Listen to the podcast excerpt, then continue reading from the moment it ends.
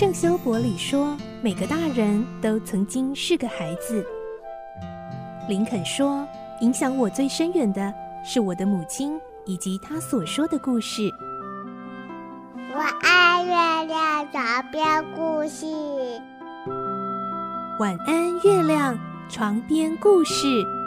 小青姐姐邀请每一位大孩子、小孩子一起听故事，不管多忙，也要和你一起听故事。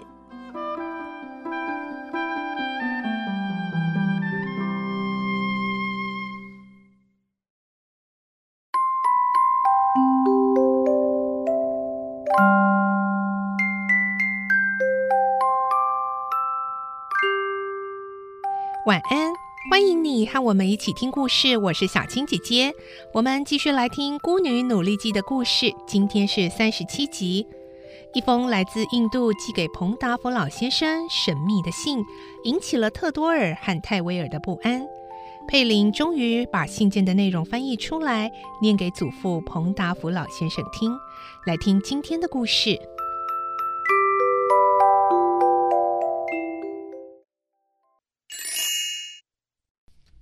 努力记》三十七集，信件的内容。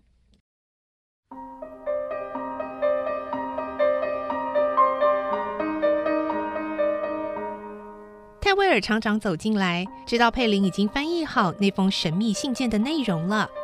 泰威尔的眼睛盯着那篇草稿，伸手就想抢过来，可是佩林断然拒绝说：“不，这封信谁也不能看。”彭达福老东家已经吩咐过了。泰威尔瞪着眼睛看了佩林好久，忽然假装和气地说：“你呀，年纪还轻，到工厂的时间也不久，也许还不知道老东家有一件极为担心的事情。哎，这封信啊，一定跟那件事情有关系。老东家的健康情形一向不太好，哎，万一呀有什么坏消息，哎，你想他受得了这个打击吗？”哎，所以呀、啊，我们替他做事的人呐、啊，必须先知道内情，好设法把话语缓和下来。哎，我可都是为了老东家着想才这么做的，你懂我的意思吗？这，啊，你不知道，老东家最信任我了，我也比任何人都关心他。哎，我是靠老东家吃饭的。他如果有什么不幸的话，哎，也就是我的不幸啊 啊！所以说啊，老东家的事情我都应该事先知道。如果佩林事先不知道泰威尔的为人，也许就会被他这一段花言巧语骗过去了。但是佩林早就从许多人的嘴里得知，他是一个非常阴险而且诡计多端的人。对于他的话，当然不会轻易相信。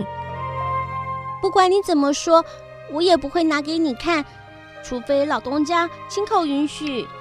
泰维尔听到这些话，态度突然一变，用可怕的眼光盯着佩林说：“嗯，那么我说什么，你也不肯拿给我看啦。”还好佩林并没有被他吓到，他毅然决然地对泰维尔说。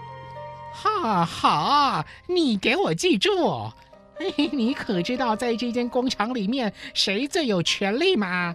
你如果这么不识时务，我啊迟早要把你开除。佩林脸色早已气得发青，但还是坚决地说：“随你怎么说，我也不能辜负老东家对我的信任。”好，走着瞧，迟早要你知道我的厉害。泰威尔露出满脸凶相，恶狠狠地丢下这句话，就走了出去。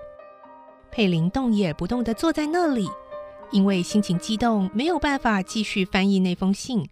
于是他闭上眼睛，深深吸了一口气，才慢慢地把情绪稳定下来。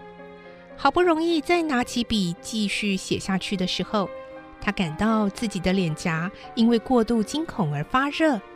想到自己小小年纪，居然能够把刚才的恐怖场面应付过去，也算不辜负爷爷对自己的爱护了。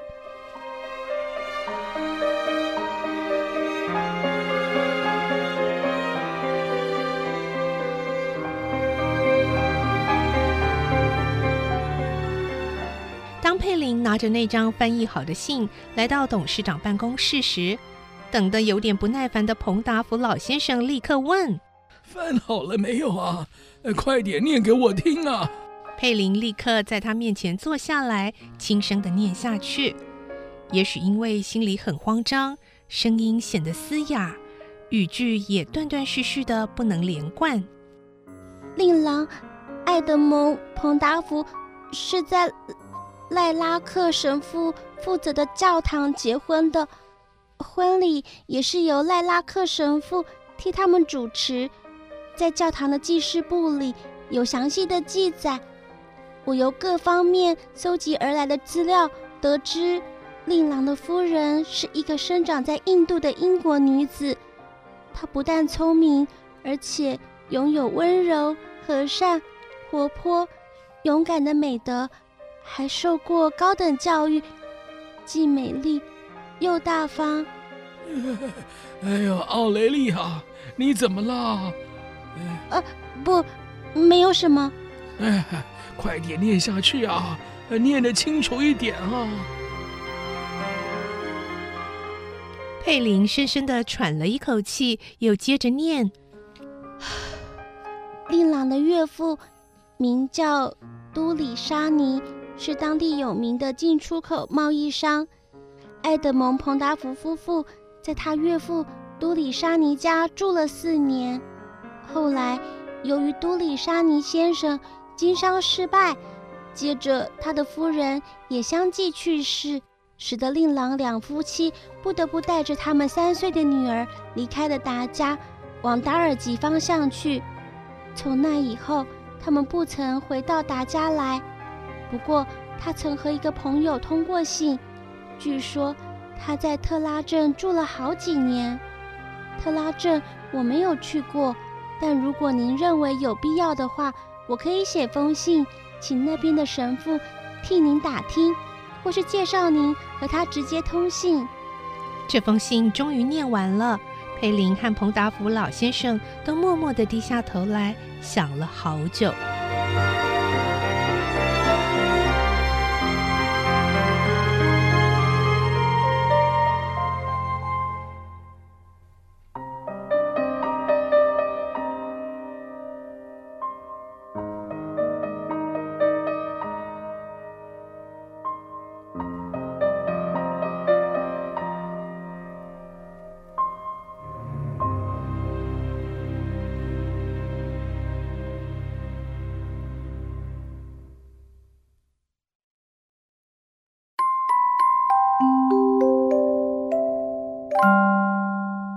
今天的故事就听到这里喽，明天再继续来听《孤女努力记》的故事。我是小青姐姐，祝你有个好梦，晚安，拜拜。小朋友要睡觉了，晚安。